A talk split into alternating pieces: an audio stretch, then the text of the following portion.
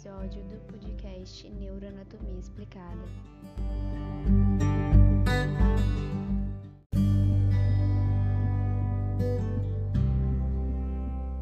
Iniciaremos então um novo bloco de estudos, o qual pretendemos nos aprofundar mais quanto ao tronco encefálico. No episódio de hoje, nós abordaremos mais questões gerais e quanto a características externas do tronco encefálico. Vamos iniciar então falando um pouco sobre a composição do tronco encefálico. O tronco encefálico, da porção mais cranial, ou seja, da porção mais superior para inferior, nós teremos ali o mesencéfalo, a ponte e o bulbo. O bulbo, também conhecido como medula oblonga. O bulbo ele será contínuo com a medula espinhal.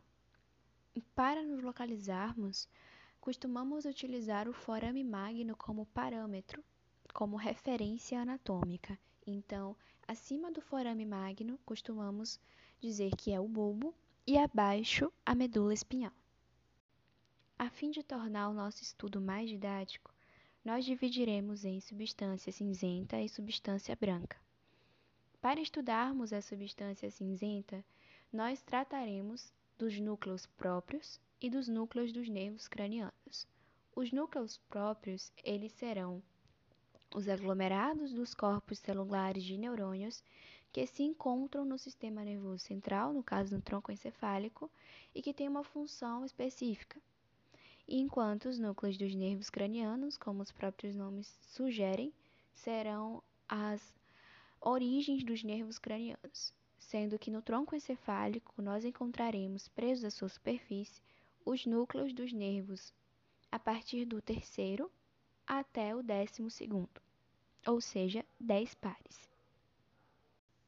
Enquanto a substância branca será dividida em feixes de fibras ascendentes, ou seja, as fibras que saem da periferia para o sistema nervoso central, e em feixes de fibras descendentes, ou seja, que saem do sistema nervoso central para a periferia.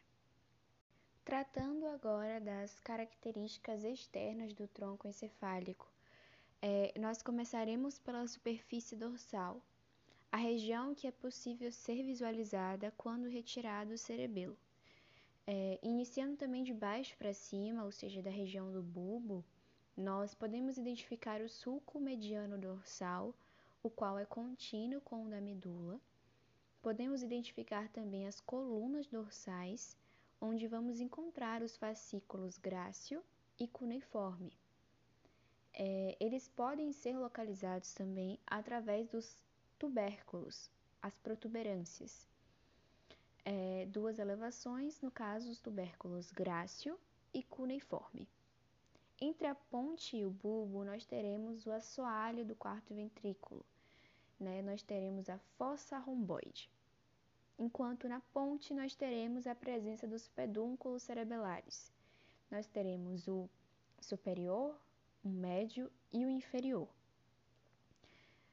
O pedúnculo cerebelar inferior, ele irá conectar o bulbo ao cerebelo, enquanto o pedúnculo cerebelar médio irá conectar a ponte ao cerebelo e o pedúnculo cerebelar superior, o mesencéfalo, ao cerebelo.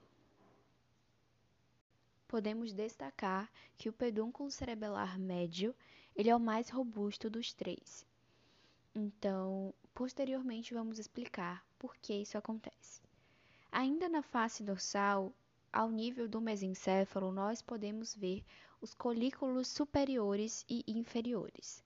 O colículo superior ele vai estar relacionado com o corpo geniculado lateral, que ambos estão associados à visão, enquanto o colículo inferior e o corpo geniculado medial serão associados à audição.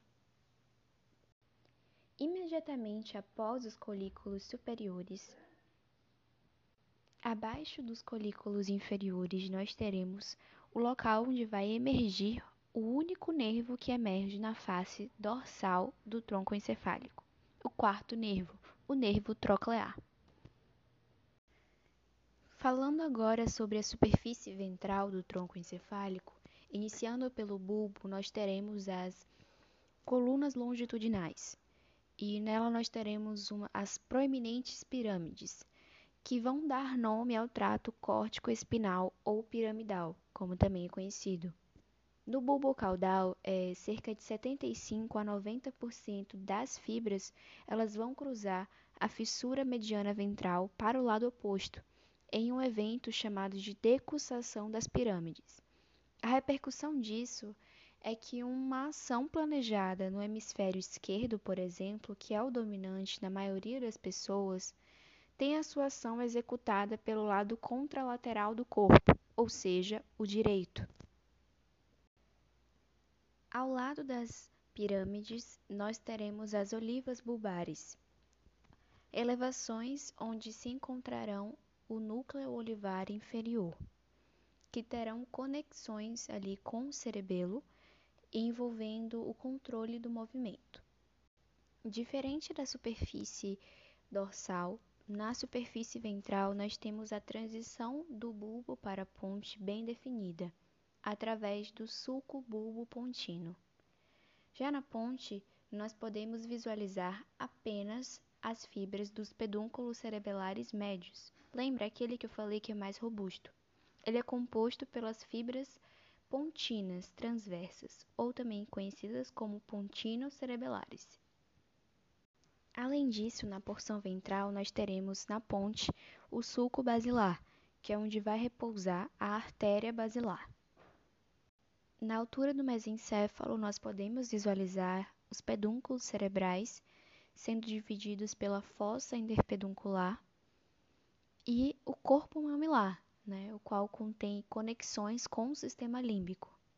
Além disso, o aqueduto cerebral, que vai unir o terceiro ao quarto ventrículo, e que antigamente era chamado de aqueduto do mesencéfalo. Assim, nós concluímos a primeira parte do bloco sobre o tronco encefálico, sobre as suas características externas gerais. Posteriormente, nós abordaremos mais a fundo quanto ao bulbo, a ponte e o mesencéfalo.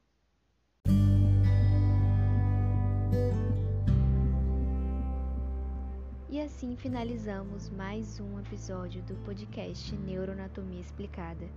E lembrando, é apenas um material complementar, não substitui o estudo por livros ou mesmo a aula. Qualquer dúvida, entre em contato com um dos nossos monitores. Até a próxima!